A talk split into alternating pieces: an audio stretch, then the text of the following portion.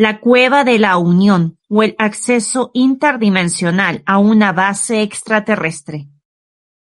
Las claves no tardaron en mostrarse. Revisando las coordenadas que marcaba el GPS, navegador satelital, observamos que nos hallábamos ubicados en los tres grados treinta y tres, tres grados treinta y tres minutos previos a nuestro ingreso a la jungla. Nuestro primer objetivo sería llegar a la comunidad Chuar de la Unión, a solo dos horas de camino a través de una trocha ya abierta, que se adentraba entre los cerros de matas verdes que teníamos al otro lado del río Zamora. Contratamos caballos para que llevasen el equipo. El camino estaba rebosante de lodo y teníamos más de una pronunciada pendiente por delante. Sin mayor dificultad, llegamos a la Unión a las 3 pm. Allí conocimos a Gabriel, un hombre joven de corazón grande, anfitrión de las anteriores expediciones nuestras a la Cueva de los Tallos y líder de esta comunidad. Rafael, el único veterano del grupo en estos paisajes, de inmediato se acercó a su viejo amigo Shuar, que se mostraba risueño y amable. Y nuestra percepción no era equivocada. Sin pensarlo dos veces, Gabriel nos cedió la escuela de la comunidad para dormir esa noche. Luego de una animada conversación en la cual Rafael y yo, en representación diplomática del grupo, tuvimos que beber la típica chicha de monte. Acomodamos el equipo sobre el irregular suelo de viejos tablones de madera, que al menos le daban a la escuela una categoría de hotel, teniendo en cuenta el lugar donde nos hallábamos metidos, toda una bendición. A mitad de todo esto, la gente de la comunidad nos comentaba que a dos horas de allí se encontraba otra caverna, aún más profunda, setenta y cinco metros, que la propia cueva de los tallos. Los chuar la denominan mejesh, que en su dialecto significa planta de guineo. Sostenían que varios espeleólogos venidos del extranjero la habían explorado comprobando que pasaba por debajo del río Zamora, para unirse a través de otro pasillo intraterrestre al sistema de túneles de la Cueva de los Tallos de Coangos. Por lo estrecho de los túneles los exploradores solo han recorrido 1300 metros. La existencia de esta cueva nos movilizó. Dos años atrás, Rafael había recibido un mensaje donde le hablaban de un punto especial que involucraba la unión y la esperanza. Lo interesante es que en aquel entonces no conocíamos la existencia de estas comunidades en el oriente ecuatoriano. En agosto del 2000, partiendo de esta coordenada, se visitó el sector donde se encuentra la comunidad de La Esperanza hallando en sus cercanías una roca con extraños símbolos, como su gemela, la piedra de Chiviasa, también próxima a la cueva de los tallos, y más intrigante aún, reconociendo en la piedra de la esperanza símbolos como los que se aprecian en el muro de Pucharo. Personalmente, siempre tuve la sensación que los ideogramas del muro de Pucharo no eran exactamente un tipo de escritura, sino un mapa del reino subterráneo. Esta sensación se transformaría en una conclusión inevitable al ver entrar físicamente a Alcir en el mismísimo muro aquel inolvidable 11 de agosto del 2000. El ingrediente de peso a todo este enigma de los petroglifos, una constante en lugares donde se hallan retiros interiores de la Hermandad Blanca, la daría el propio Morix al referirse a la Piedra de la Esperanza como un mapa del laberinto intraterreno de los tallos. Todo esto nos indicaba que debíamos conectar el otro punto citado por los guías en la Unión. No podía ser otra cosa que la mencionada caverna. Acordamos partir al día siguiente, Jueves 8 de agosto, fecha nada casual, ya que en diversas meditaciones previas a la expedición percibíamos que sería uno de los días clave. Recordaba también que durante un taller de percepción extrasensorial que dicté en el Gran Hotel Savoy de Quito, una semana antes de embarcarnos en esta aventura, Daisy García, esposa de Rafael y gran amiga, recibió un mensaje mental de los guías donde se nos decía que el día 8 habría un concilio de la Confederación. No era la primera vez que nos encontrábamos frente a esto. Ya habíamos enfrentado un panorama similar en el viaje a Paitití de agosto de 1998. Allí aprendimos que en estos concilios la Confederación de Mundos de la Galaxia y la Hermandad Blanca de la Tierra toman importantes determinaciones en relación a la liberación de información. Tendríamos que esperar al final de la expedición para ver hasta qué punto el día 8 podría ser más importante de lo que suponíamos.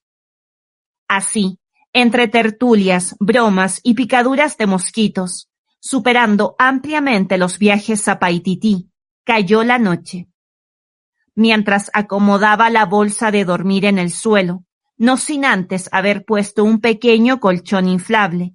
La experiencia enseña. Sentí una necesidad imperiosa de salir fuera de la escuela. Esta sensación ya la conocía. Los guías se hallaban cerca.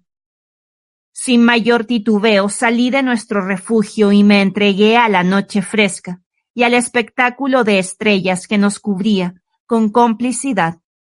Entonces una intensa luz se encendió en el firmamento, como un flash de fotografía, pero concentrado. Sí, estamos aquí. Escuché la voz de Antarel, como si llegara de las mismísimas estrellas que contemplaba. ¿Richard? Hans me interrumpía, quizás intuyendo algo. ¿Qué estás haciendo afuera? Conversando con los guías, contesté en son de broma. Veamos. Se expresaba con naturalidad mi inseparable compañero de aventuras, mientras dejaba a sus espaldas el verdadero desastre de ropa tirada por cualquier lado y una bolsa de dormir aplastada como un acordeón. Voy a pedirle a los guías una confirmación de apoyo al grupo. Decidido, Hans miró al cielo concentrado en la idea. La respuesta fue inmediata.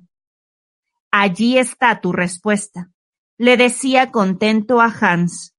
Dos objetos luminosos, volando a gran altura, se cruzaron sobre la comunidad de la Unión, como para que no quedasen dudas.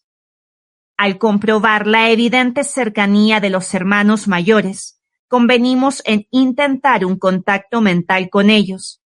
El resultado fue tres claros mensajes en simultáneo que nos confirmaban una estadía de tres noches en el mundo intraterrestre. Aunque visitaríamos la caverna de la Unión, los guías señalaban nuestro descenso por la cueva conocida de Coangos, sosteniendo que las otras rutas u otras entradas alternas que habíamos venido sintiendo, las hallaríamos dentro del propio sistema de túneles, más que fuera de ellos. Existen diversas entradas que conectan con el mundo de aquellos seres. Sepan relacionar los datos que los lugareños puedan revelarles, pero siempre deberán ingresar por la entrada conocida. Las otras entradas de las cuales les hablamos y que deberán cambiar el curso de vuestras anteriores experiencias en la cueva de los tallos, se encuentran dentro del propio sistema de túneles y no fuera. Así como dentro de ustedes mismos hallarán nuevas pautas que ignoraban existían.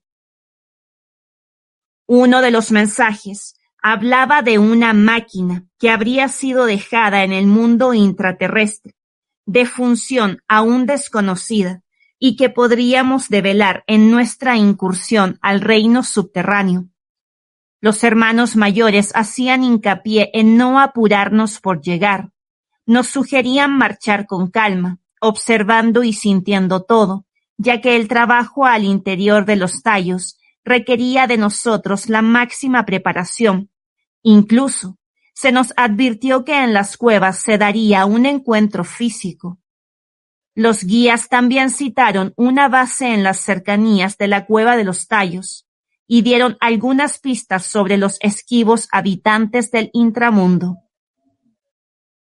En una zona secreta de la cordillera del Cóndor, poseemos una base que observa y protege las entradas al mundo subterráneo de los antiguos. Ellos estuvieron antes que nosotros. Aquel sistema de túneles fue también morado en diversas criaturas y civilizaciones en tiempos más recientes. Sin embargo, lo que aparentemente abandonado se muestra, podría ocultar la presencia real y luminosa de aquellos guardianes que se encuentran más allá de cualquier cálculo humano. Ellos forman parte de la Hermandad Blanca, pero es diferente a lo que hasta hoy habían conocido. Los mensajes no quedaron allí. Cuando creía que el contacto mental había terminado, sentí la amorosa presencia del maestro Joaquín Cito a continuación el mensaje completo. Amado Hijo, la luz es más fuerte en medio de la oscuridad. En las profundidades de vuestros propios temores hallarán la respuesta que palpita cual llave de una cerradura antigua que fue instalada por quienes sabían de la futura aparición de una raza estelar, los seres humanos. El miedo es sinónimo de ignorancia. Es la niebla que cubre las estrellas de un firmamento mágico. El miedo no es real, sino un espejismo que podría conducirles a través de dos senderos, el del reconocimiento de la realidad enfrentando la irrealidad o la ilusión de estar indefensos. La humanidad ha venido circulando a través del miedo y la ignorancia que las fuerzas oscuras han procurado sembrar en las mentes y corazones nobles. Pero aquel que ve más allá, que siente más allá y que cree más allá de lo que sus ojos ven, estará a un paso de liberarse de la ilusión para finalmente despertar. Solo un ser humano despierto puede despertar a otros. No olviden esto.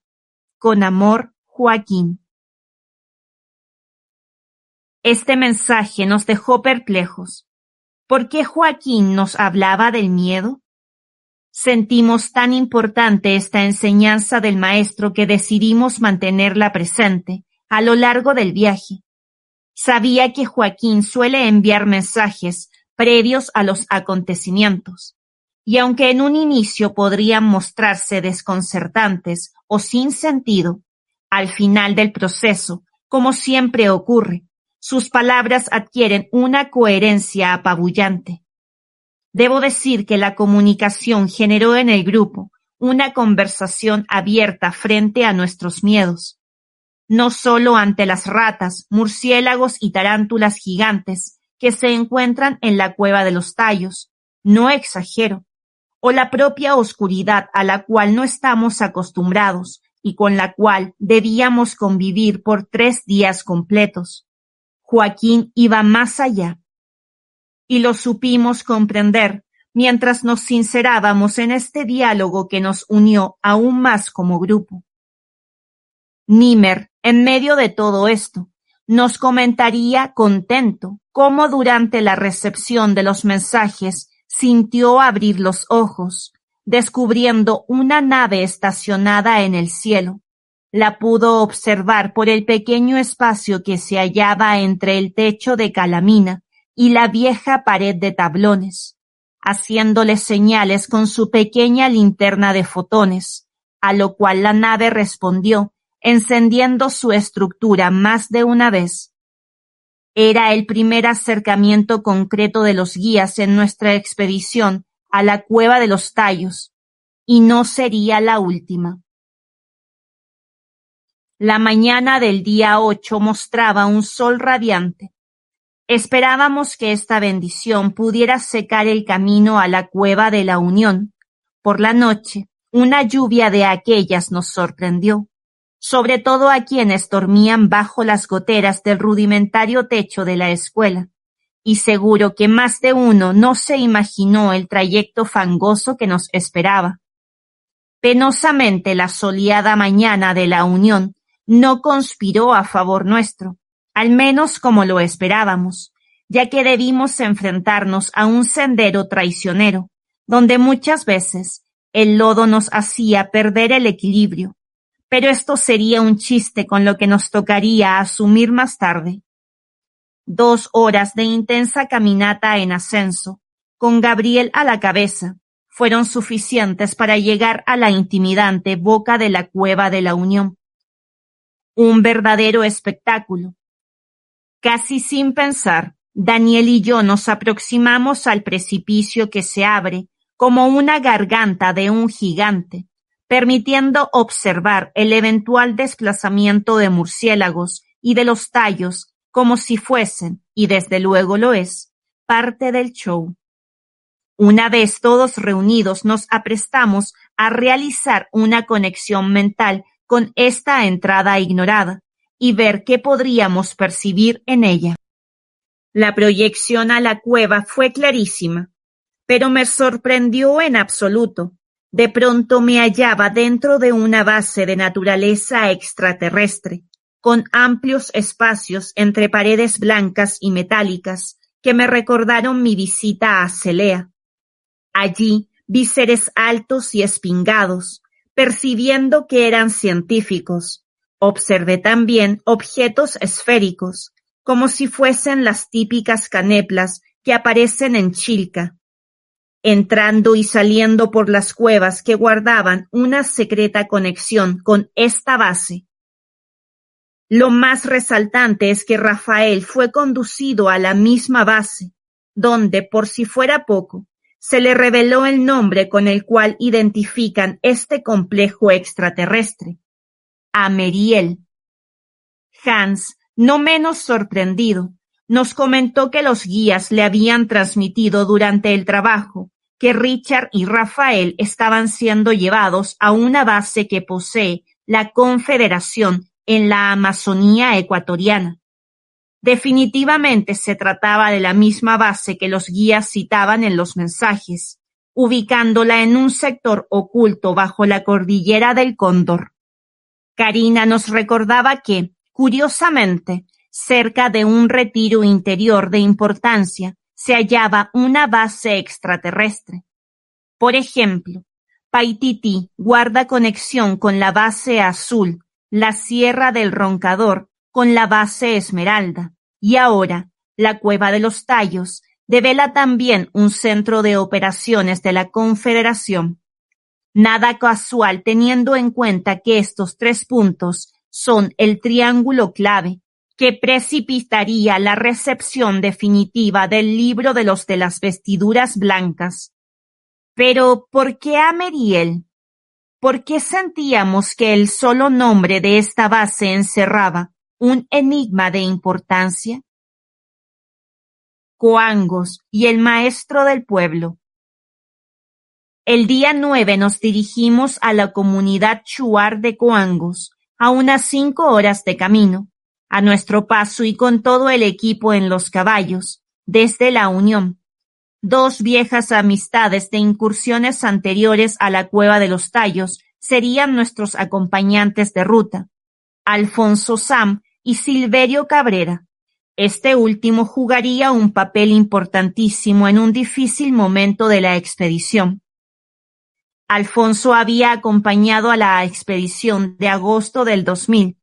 Es un joven honesto y sensible, verdadero amigo y estupendo guía. Silverio, un hombre mayor, de unos sesenta años, era el maestro de escuela del pueblo de Coangos, y una de las personas más influyentes y respetadas de la Federación Shuar, que agrupa a todas las comunidades nativas del oriente amazónico del Ecuador, y lo más importante, profundo conocedor de la cosmogonía Shuar, sus leyendas, los secretos. Habíamos acordado con Alfonso tres mulas para carga y seis caballos para montura, por cuanto la ruta a Coangos estaba inundada de lodo, y ello hacía por demás indócil la caminata. Para nuestra suerte, Alfonso solo pudo conseguir cuatro caballos para cabalgar. Así, de cara a este paisaje, y sin darle muchas vueltas al asunto, me ofrecí con Hans para ir a pie. Silverio, quien a pesar de su edad se desplazaba con agilidad envidiable, Hans y yo encabezamos la fila. Atrás venían los muchachos en los caballos y Alfonso con el equipo en las mulas. En verdad el sendero no era cosa fácil, teniendo en cuenta el terreno accidentado, en constante ascenso entre rocas y pequeños pantanos formados por la lluvia. El lodo, en la mayoría de los casos, llegaba casi a las rodillas.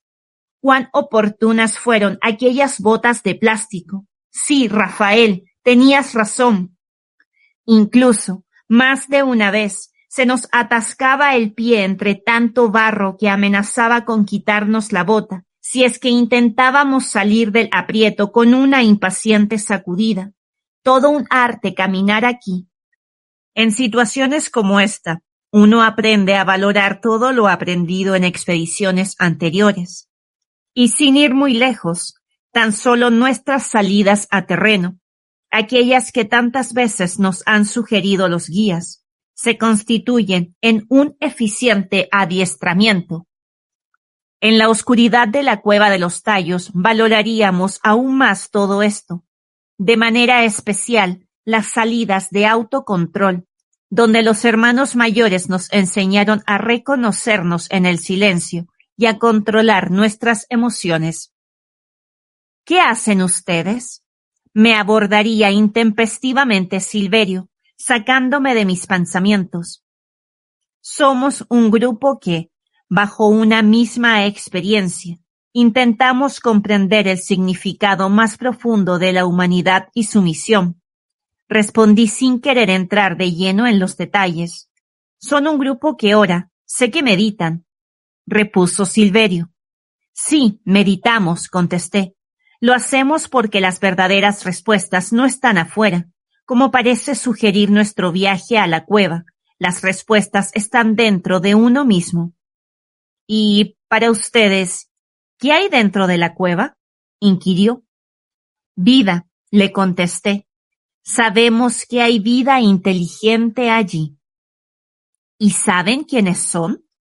Seguía preguntando, pero no se apreciaba en su mirada que estuviese ajeno al tema.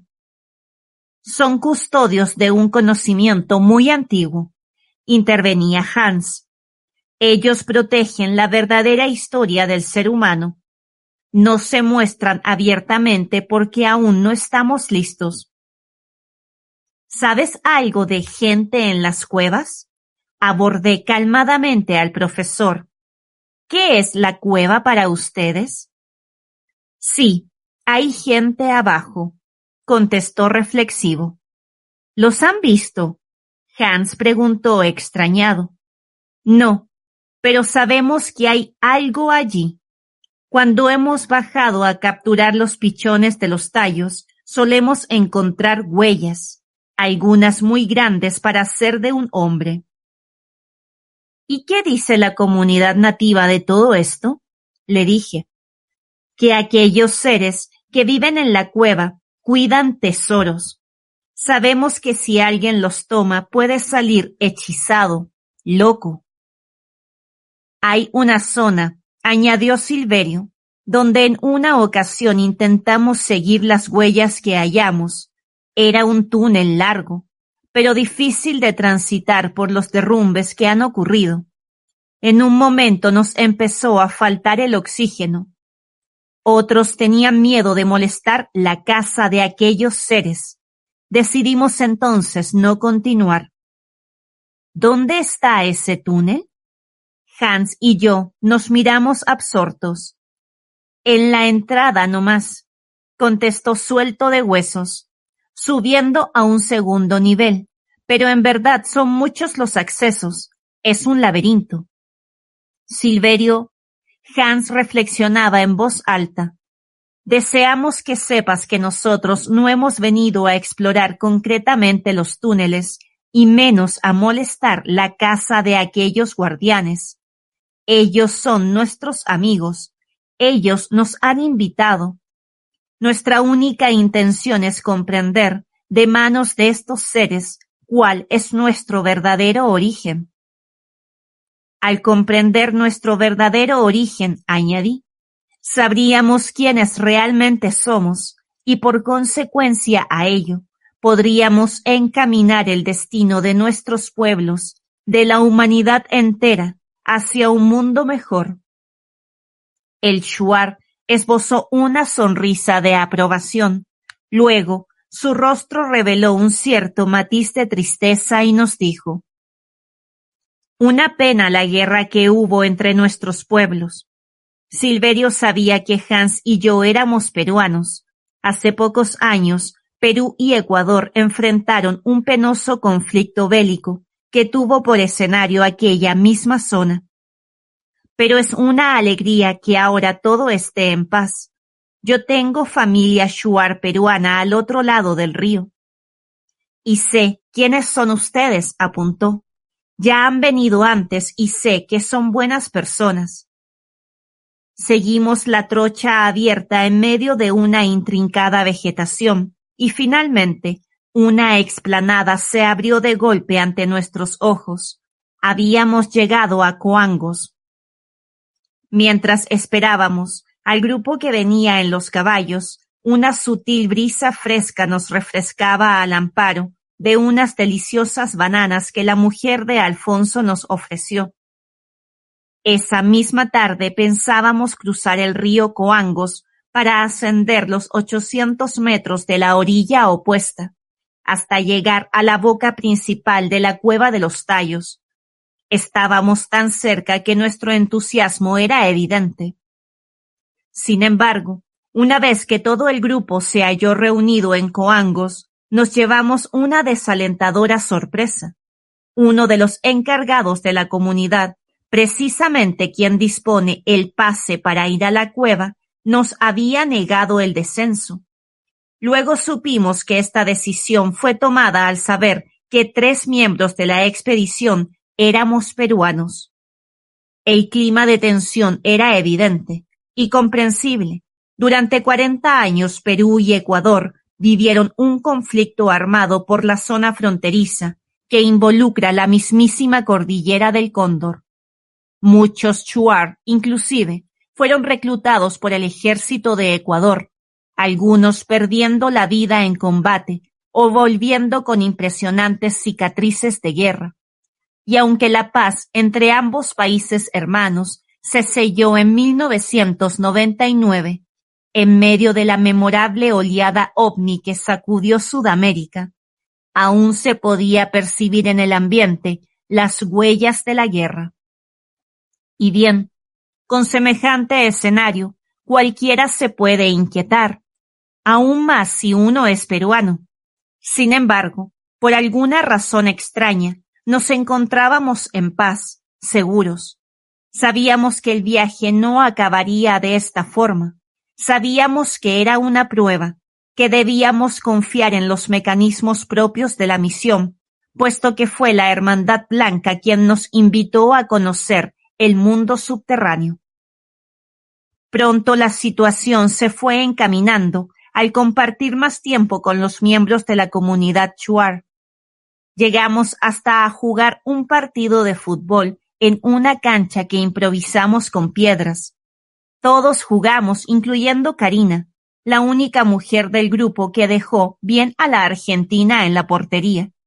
Allí en aquellos instantes de entretenimiento y bromas, vimos que la flotante tensión que existía aparentemente con nosotros no venía del pueblo, sino de uno de sus dirigentes.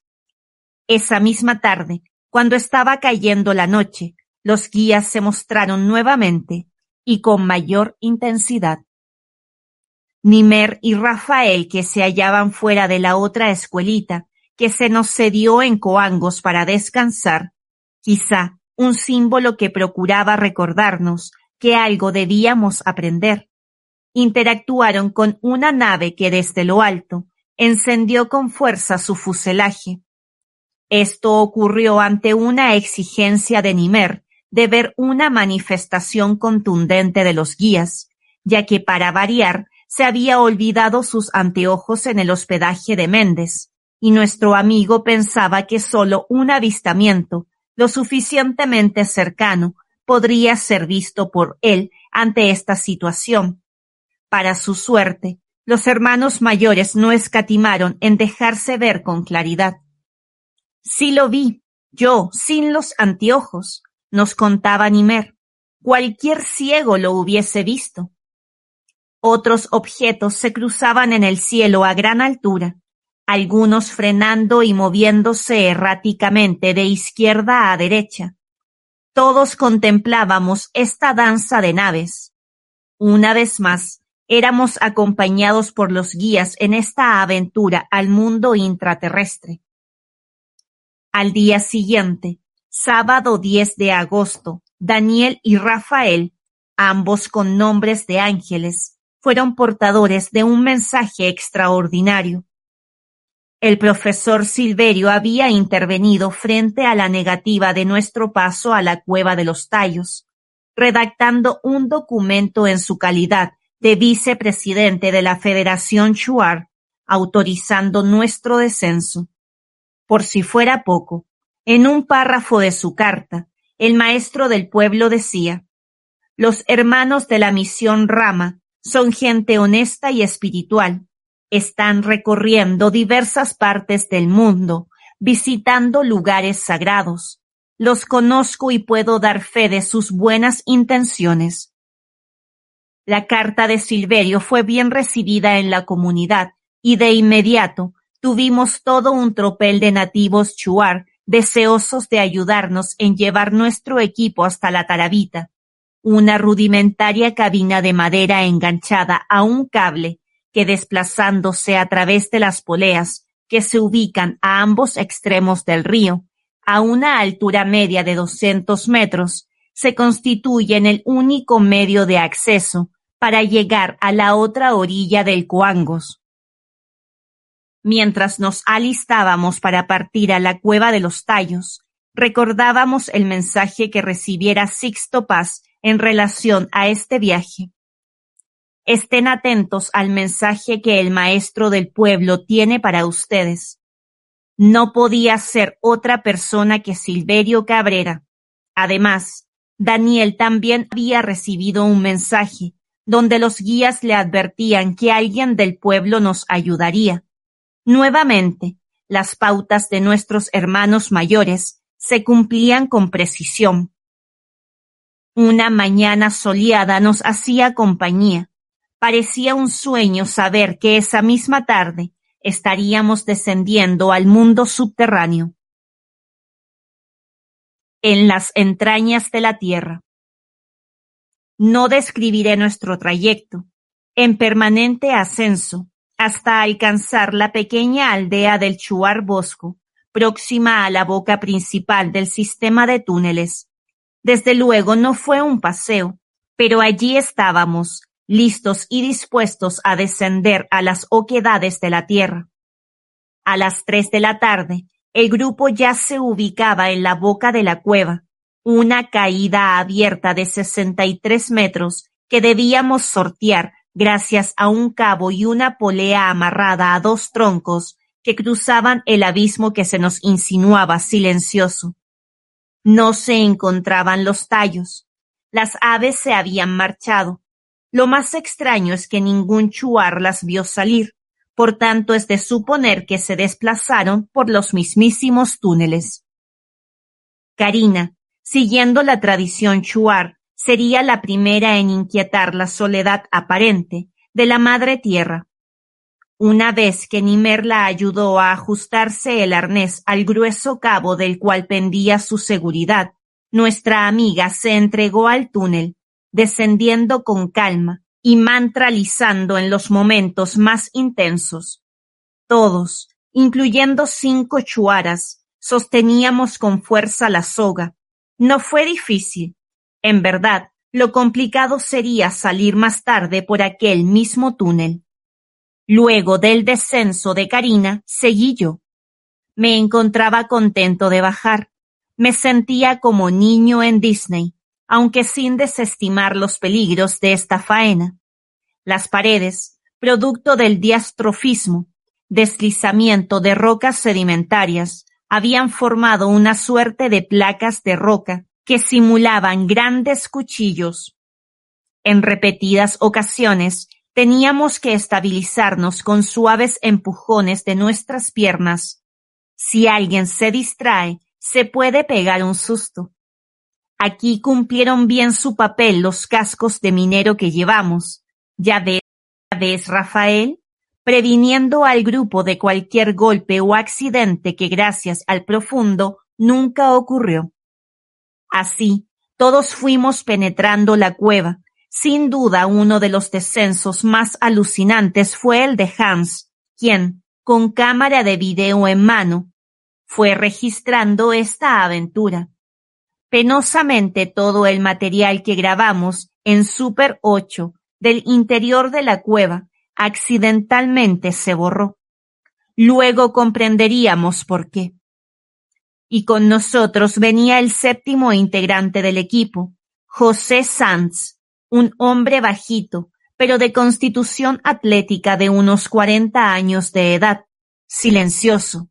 Él era miembro de la comunidad chuar de Coangos y había servido al ejército de Ecuador durante el conflicto armado con Perú. Su experiencia sería valiosísima, teniendo en cuenta que de todos los nativos chuaras, es quien más se ha adentrado en los túneles, además de haber acompañado a diferentes expediciones científicas del extranjero como guía. Una vez que los siete nos hallábamos abajo, tomamos el equipo y nos movilizamos hacia la oscuridad de la galería. Poco a poco el sutil haz de luz que cae desde la boca principal fue desapareciendo a nuestras espaldas. Ahora Solo la luz de nuestras linternas y la de nuestro propio interior nos orientaría a través de estas húmedas paredes que parecen haber visto una pleyade de visitantes antes que nuestros pasos rompiesen el silencio. De arranque los primeros murciélagos y alguna que otra tarántula de proporciones respetables nos dio la bienvenida. El lugar es mágico, muy especial. Todos estábamos emocionados. Habíamos avanzado un corto trecho cuando José nos advierte que debíamos bajar una pared de unos seis metros. Un corto descenso, pero complicado por la excesiva irregularidad del espacio.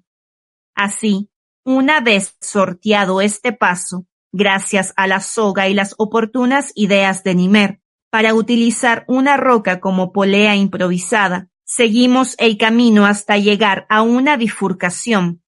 A la izquierda, un pequeño túnel parecía adentrarse como si se tratara de un canal de ventilación, pero no se podía continuar. Un derrumbe había obstruido el paso. El camino a la derecha era accesible, y uno de los pocos puntos que conectan con el verdadero laberinto de pasillos y grandes galerías. Lo seguimos sin vacilar, no sin antes detenernos ante aquella entrada, que con sus claros ángulos rectos sugería un origen artificial. Morix llamaba a este evidente dintel de piedra el paso del Chiri. Chiri significa señor, una denominación que no fue escogida al azar. Nos hallábamos cruzando la línea divisoria que llevaba al reino de los señores del mundo subterráneo.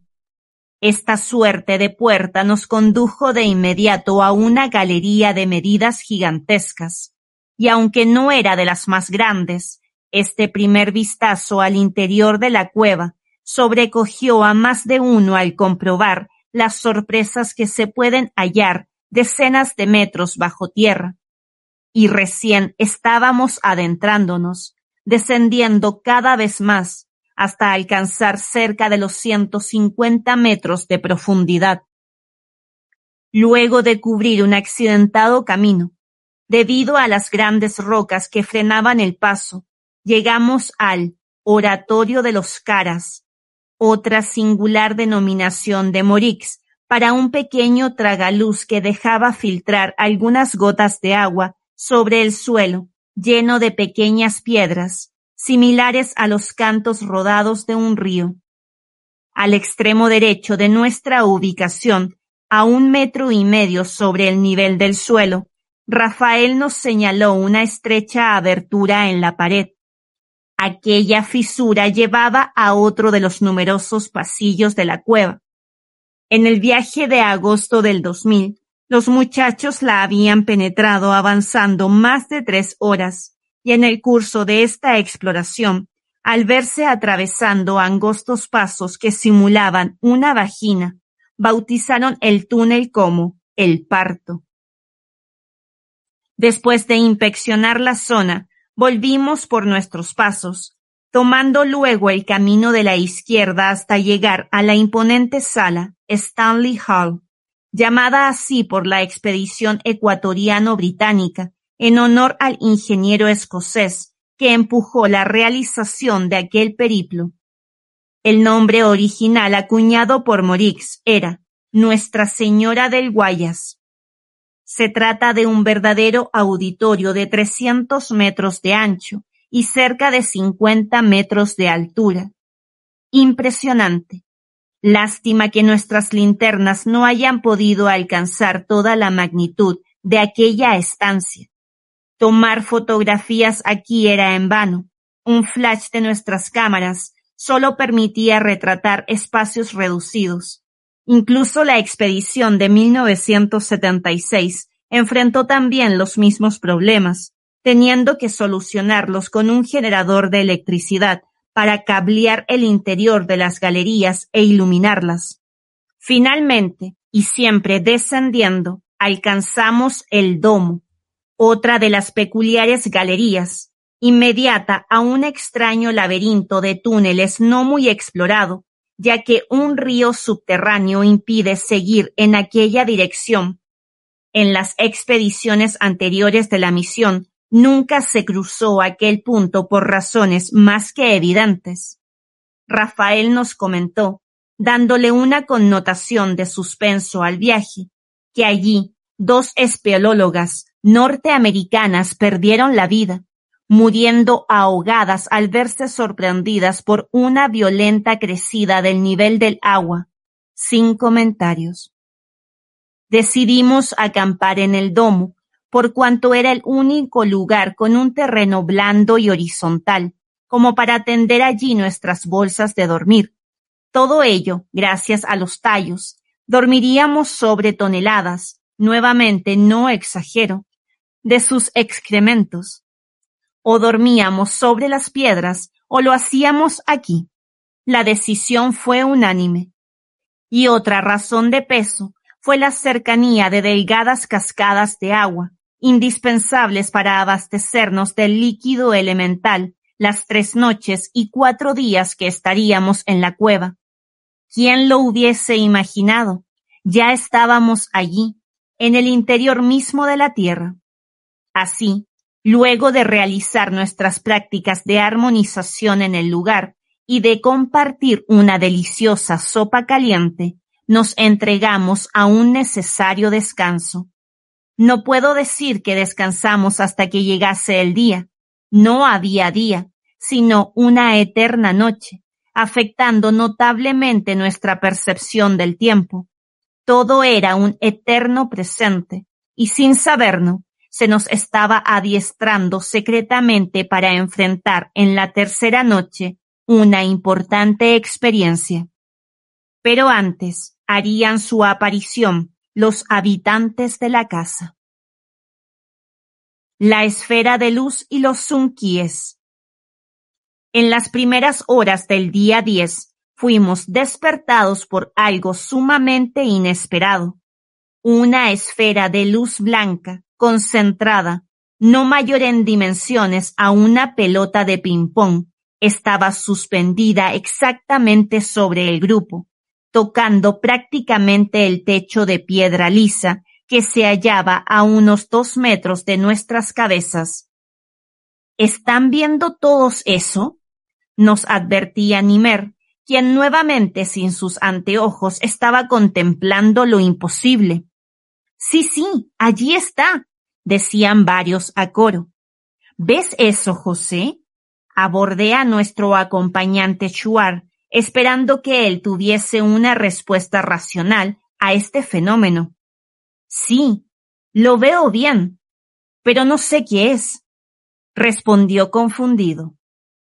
Aguanten, aguanten, intervenía Nimer nuevamente. Voy a iluminarla con la linterna.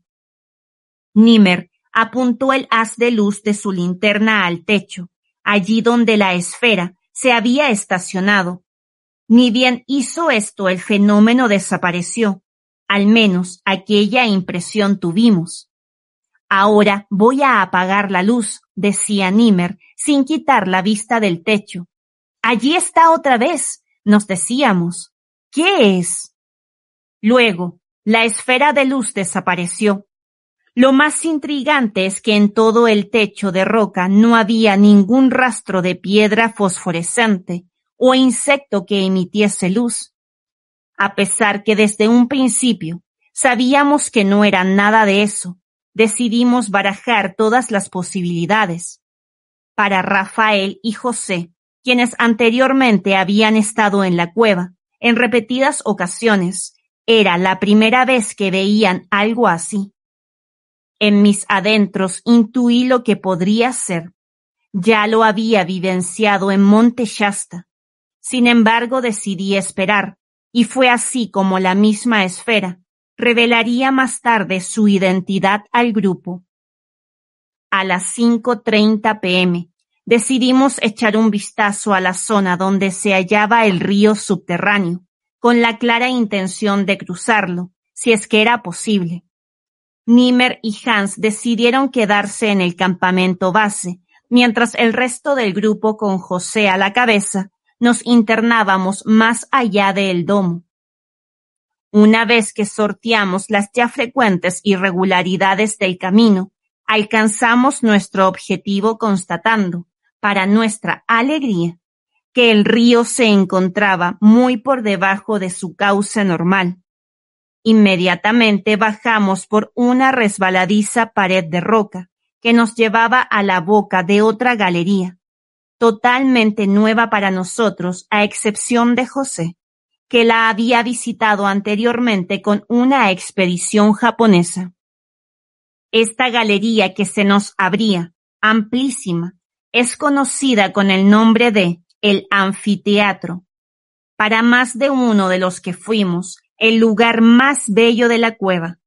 La erosión del agua había formado estratos de roca, como si fuesen pequeñas hileras de asientos para un teatro, y sobre estas discurría lentamente el agua, que llegaba desde las diferentes cascadas, una con treinta metros de altura, que daban al recinto una atmósfera de solemnidad y elegancia. Un verdadero regalo estar aquí. Un detalle que nos llamó la atención es que muchas personas de los grupos, en sus meditaciones previas a nuestro viaje, visualizaron constante presencia de agua, José incluso nos comentaba que cuando el río crece, inunda el anfiteatro hasta formar una suerte de laguna, intransitable a su opinión, ya que el explorador no tiene mayores referencias de espacio y terreno, pudiendo quedar atrapado entre las numerosas rocas y fisuras que se alzan en el camino. Para nuestra bendición, el río estaba tan bajo que podíamos distinguir claramente dónde pisábamos y hacia dónde íbamos. Así, del anfiteatro continuamos por un nuevo laberinto de túneles hasta llegar a una pequeña lagunita, no muy profunda. El agua nos llegaba ligeramente por encima de las rodillas. Rafael, Karina y yo decidimos explorarla, mientras Daniel y José nos aguardaban en la entrada. No tuvimos que avanzar mucho para encontrar un nuevo pasillo que se seguía adentrando hasta Dios sabe dónde. Rafael y yo nos miramos con complicidad. ¿Vamos, brother? Me decía mi buen amigo. Vamos, le dije en seco, mientras acomodaba la linterna frontal de mi casco. El camino no era tan sencillo. Habían zonas donde prácticamente no existía el suelo y solo nos quedaba cogernos de las paredes y apoyar los pies en las pocas salientes que conspiraban a nuestro favor. Me sentía como el hombre araña. Y esta sensación fue más contundente cuando una extraña araña de patas larguísimas y delgadas caminó a sus anchas sobre el techo de este pasillo, donde debíamos avanzar agachados por su escasa altura, hasta detenerse, por si fuera poco, sobre mi mismísima ubicación. Con Karina en son de broma, nos alertábamos de no apoyarnos en tal o en cual lugar porque teníamos constante compañía Enfocar con buen humor y confianza este periplo al mundo subterráneo nos evitó enfrentar cualquier tipo de temor o tensión. Aquí hay una bifurcación, nos advertía Rafael, quien iba adelante. ¿Hay paso para ambos caminos? Así parece, me contestó seguro, con toda la energía de seguir adelante. Voy a ver a dónde lleva el de la izquierda. Entonces, Echaré una mirada al de la derecha, para ver cuál nos permite continuar, repuse. Tomé el túnel que se abría a mi derecha y comprobé que éste conducía a una habitación de apariencia artificial, aunque viéndola detenidamente, se deducía que fue moldeada por el agua. Ni bien me acerqué a esta pieza, me sentí sumamente triste, desconcertadamente acongojado, y sin saber por qué. Bajé con un pequeño salto al espacio que tenía y allí mi sensación se duplicó. ¿Qué pasó aquí? me decía. Nada por este lado, gritó Rafael, dando clara señal que culminó con su exploración. Muchachos, vengan a ver esto, les dije. Karina y Rafael se aproximaron y al llegar experimentaron lo mismo. Algo pasó aquí. Reflexionaba en voz alta Karina. Sí, siento como si hubiese habido algo importante en esta habitación y fue hurtado. No sé cómo, pero estaba seguro de lo que hablaba.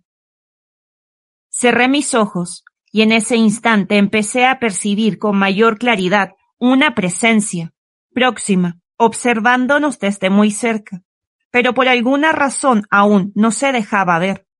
Para ser más exacto, se trataba en verdad de varios acompañantes, como si nos estuviesen evaluando. Percibía, sin pretender aludir a las mentadas planchas metálicas, que en aquella habitación hubo algo importante para estos seres y se lamentaban por haberlo perdido. Tuve tanta nostalgia por esto, que sentí pedirle perdón a aquellos seres por haber profanado nosotros, los seres de superficie, sus tesoros y secretos más sagrados. Rafael y Karina compartían esta sensación y así, juntos, hicimos una práctica de visualización creativa para sembrar cristales de luz en aquel recinto pétreo en ese momento no nos imaginamos que con aquel trabajo, o más bien, el sentimiento que nos empujaría a realizarlo, estábamos abriendo una puerta para el contacto con los esquivos habitantes de la cueva de los tallos. Luego nos marchamos, volviendo por el camino que habíamos descifrado, pero dejando tras nuestros talones un ambiente distinto. Ahora se respiraba paz. Volvimos al campamento base a las 8 pm. Allí, Nimmer y Hans nos esperaban con otra sorpresa. La esfera había aparecido nuevamente, estacionándose sobre sus cabezas y despertando de inmediato el interés de Hans, quien, guiándose por su intuición, decidió intentar comunicarse con la extraña luz. Para ello se concentró en una idea, esperando que la esfera de alguna forma pudiese responderle. Y entonces la luz se encendió, como si estuviese dando una respuesta positiva a la idea de Hans. La idea, en verdad, era una pregunta mental a la esfera. Si es que ésta se constituía en un ente guardián del lugar. De cara a todo esto, Hans y Nimmer empezaron a formular preguntas a la luz, que siempre contestaba digitalmente, siendo una afirmación la iluminación de la misma y una negación cuando la energía de la esfera parecía apagarse.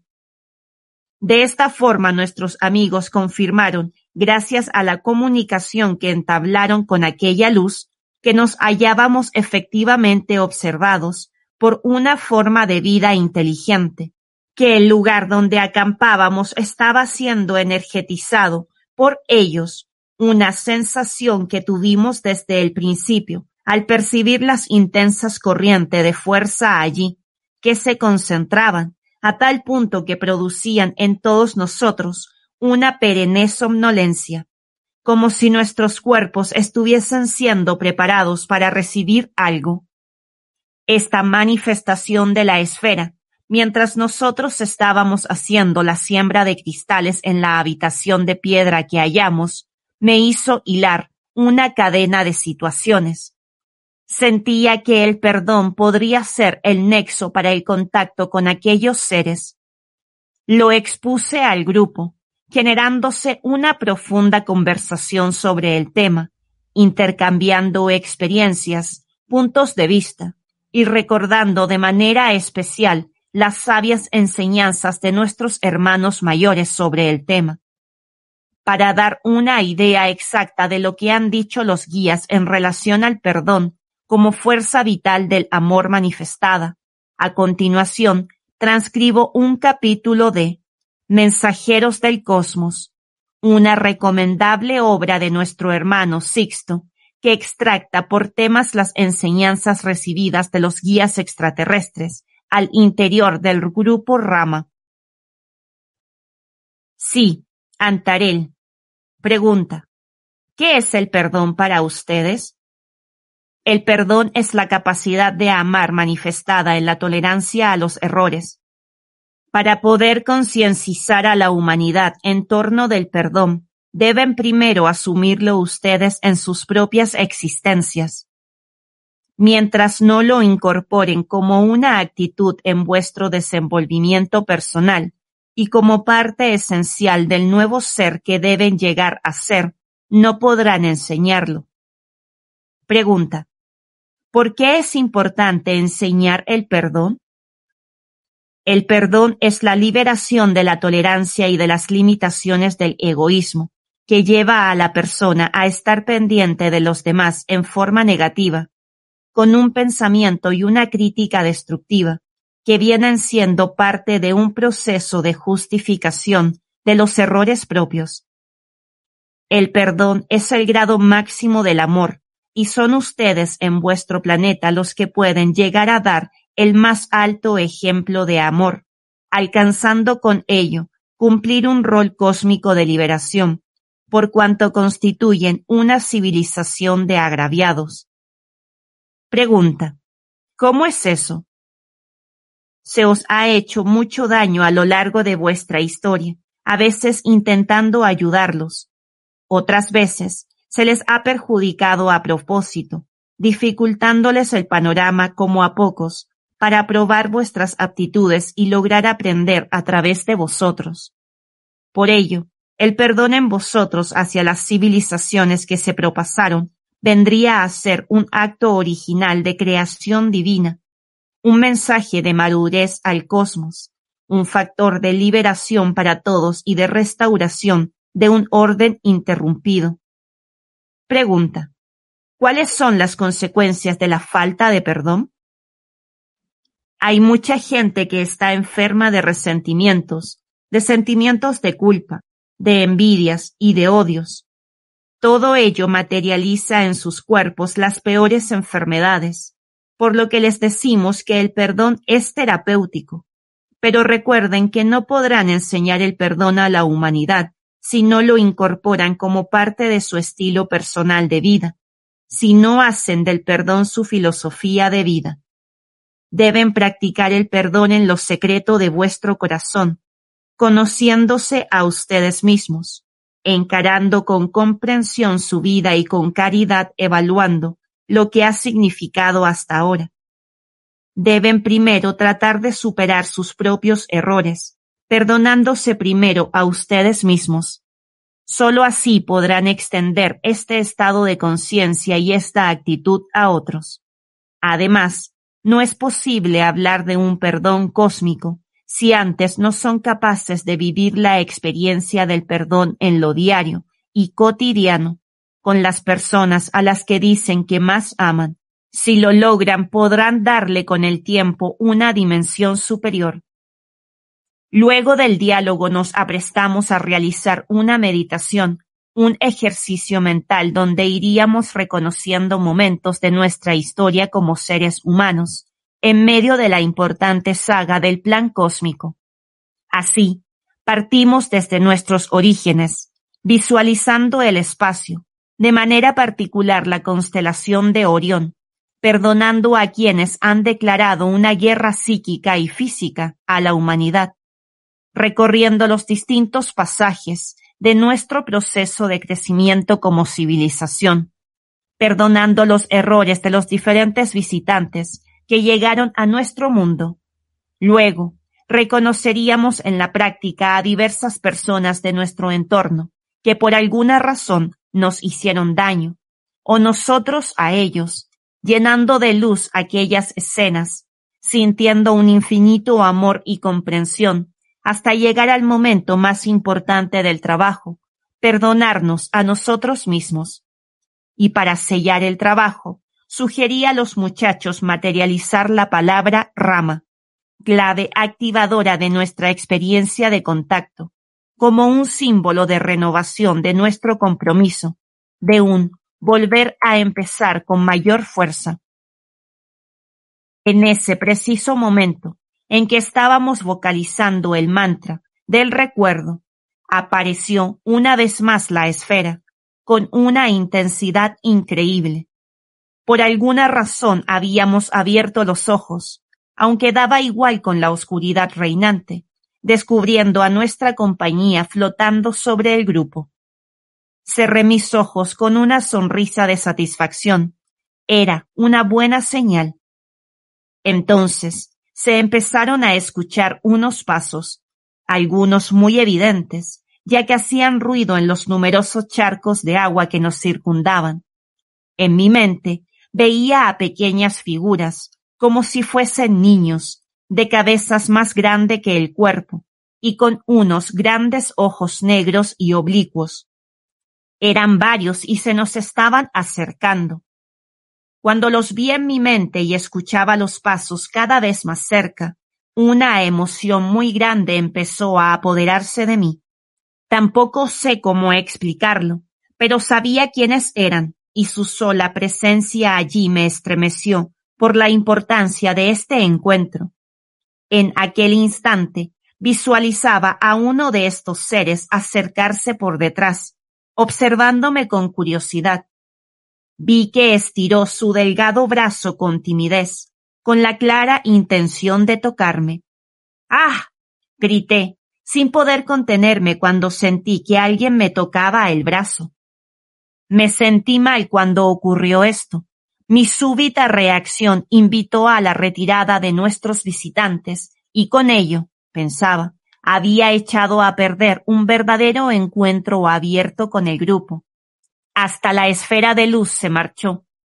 También me hallaba desconcertado por mi reacción a estas alturas del camino con todos los encuentros que había afrontado con los guías y la Hermandad Blanca donde aprendí a convivir con ellos y a verlos como amigos. Era extraño que yo me sorprendiera por un simple toque físico en mi brazo. Pero cómo me haría comprender más tarde el grupo esta experiencia, al ser totalmente nueva para nosotros, era natural que nos sorprendiese. Aún más, al revelar quiénes eran aquellas juguetonas criaturas que me recordaron la leyenda shuar de los Sunkies y los Nuncuyes, habitantes del mundo subterráneo y los ríos. A raíz de esta experiencia, decidí bautizar a aquellos escurridizos moradores de las cuevas con el nombre de Sunkies. Y bien, aquí no había terminado todo. Cuando encendimos la luz de nuestras linternas, con Nimer descubrimos la huella de unos tres dedos en mi brazo derecho, impresos por el lodo que al parecer cubría los delgados dedos del ser que se me acercó. La impresión que tuvimos al constatar la marca, incluyendo al shuar que se alertó al escuchar las pisadas durante la meditación, fue la gota que colmó el vaso, y no la última. La aproximación de los sunquíes no quedaba allí. Todo recién empezaba a tomar forma.